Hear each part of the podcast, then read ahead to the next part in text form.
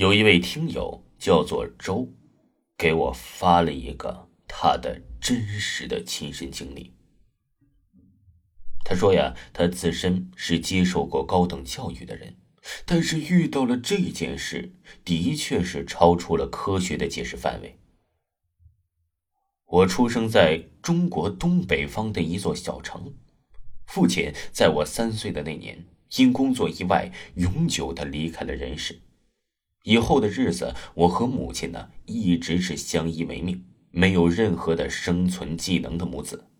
母亲用她勤劳和毅力做着男人的工作，早出晚归，供养着少不更事的我，维系着这个家。慢慢的，我一天天长大，母亲一天天的变老，身体越来越差，呈现出了一副两鬓斑白、面容憔悴着三十岁不该有的模样。幸运的是，我们遇到了我的继父，没过多久，母亲。也因为啊身体撑不下去而病逝了，继父陪母亲呢走完了他的最后一程。我没有继续和继父一起生活，回到了和母亲相依为命的空房子里，因为我总感觉那里呀母亲没有离开我。母亲头七的那天，我接到了姑姑给我打来的电话，当时啊我还在学校，电话那头啊说立刻让我去我姑姑那里。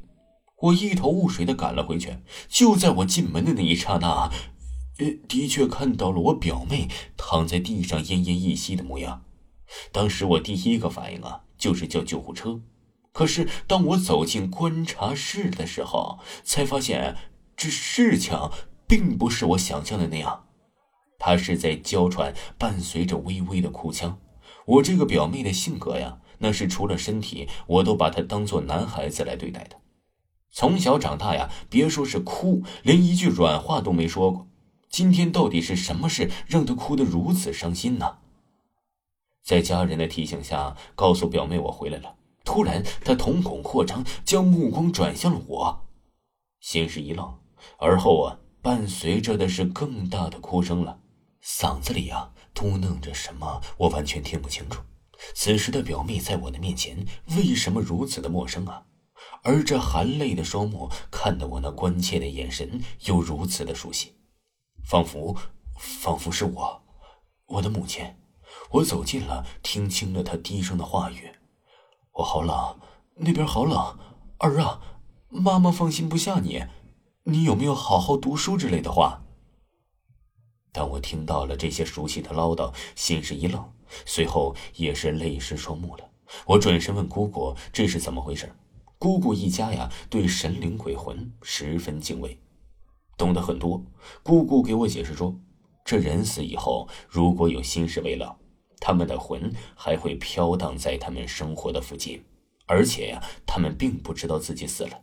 你妹妹的阳气弱，容易招惹这些来的陌生人，还好办，我送走便是。可来的是你妈，你妹妹已经一夜没合眼睡觉了，一直在哭，说要见你。你们说几句，我送她离开。我当时的心里呀是五味杂陈，不知道该如何去形容，也不知道该怎么去和这个妹妹模样的母亲说着些什么。从她的哭声，我能感受到她是多么不舍得离开人世。随后，母亲借着妹妹的身体，交代了我好好读书，要上大学。姑姑见母亲呢，一副赖着不走的样子。又担心拖得太久会对妹妹的身体有影响，便朝脸上啊喷了几口凉水。只见妹妹打了几个哆嗦，又用柳树枝拍打，妹妹安静了下来。没过多久啊，就醒了回来。随后家人交代不能和妹妹提及此事，我便始终只字未提，妹妹也不曾知晓此事。听众朋友。这个就是那位听友给我分享的他的故事，叫做《头七还魂夜》。非常感谢这位听友给我的来稿，咱们下集继续。